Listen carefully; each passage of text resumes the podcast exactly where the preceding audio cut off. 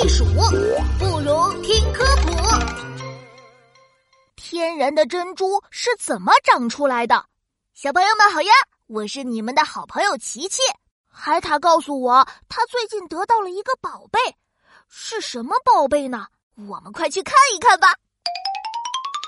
快看，海獭躺在水面上，正在砸贝壳呢。咦，琪琪，你来啦！海獭，你砸贝壳干嘛呀？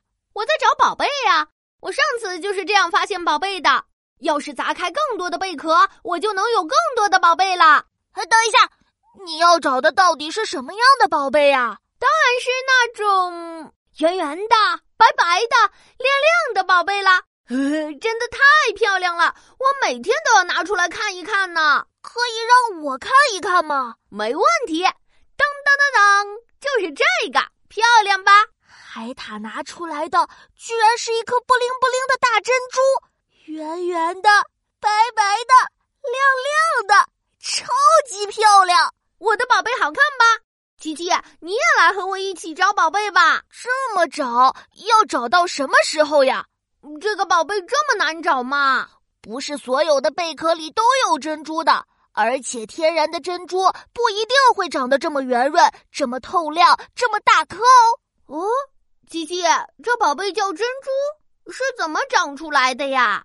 珍珠一般都是在珍珠贝身体里慢慢形成的。